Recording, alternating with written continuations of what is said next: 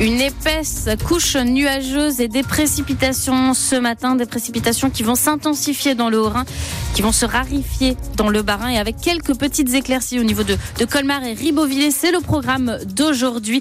On fait le point un petit peu plus en précision sur la météo d'ici quelques minutes. Et puis aussi, vous avez la possibilité de faire la météo avec nous. On vous lit jusqu'à 9h sur notre page Facebook France Bleu Alsace.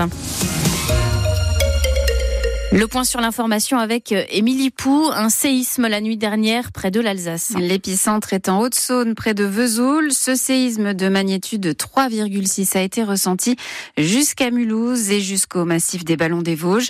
Un vague grondement selon les gendarmes. Aucun blessé n'est à signaler. Entre 250 et 500 personnes ont manifesté une nouvelle fois hier à Strasbourg pour demander un cessez-le-feu à Gaza, pour regretter aussi que personne n'ait mentionné les victimes palestiniennes dans l'hommage national de cette semaine.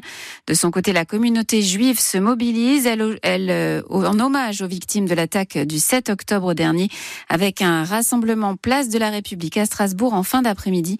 Les participants se rendront ensuite devant la grande synagogue. Gabriel Attal fixe sa politique pour les prochains mois. Dans une interview au journal Aujourd'hui en France, le Premier ministre annonce ses prochaines réformes.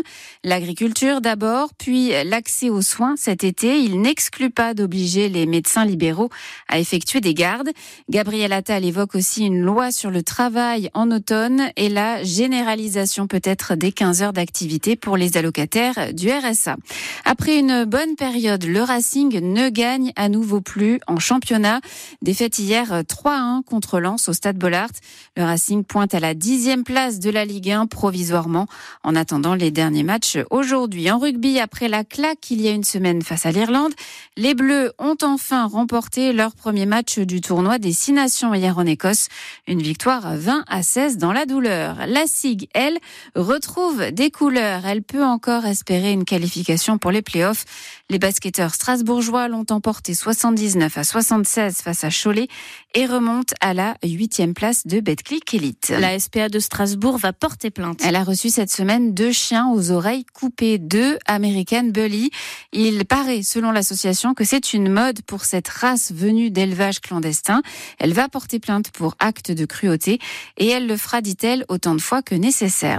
Et puis Météo Suivi Alsace a dressé le bilan de janvier, un mois au-dessus des normales de saison, plus 1,5 degré en moyenne en Alsace, malgré un fort épisode de gel, avec plus de pluie également, jusqu'à 250 mm tombés sur les Vosges du Sud.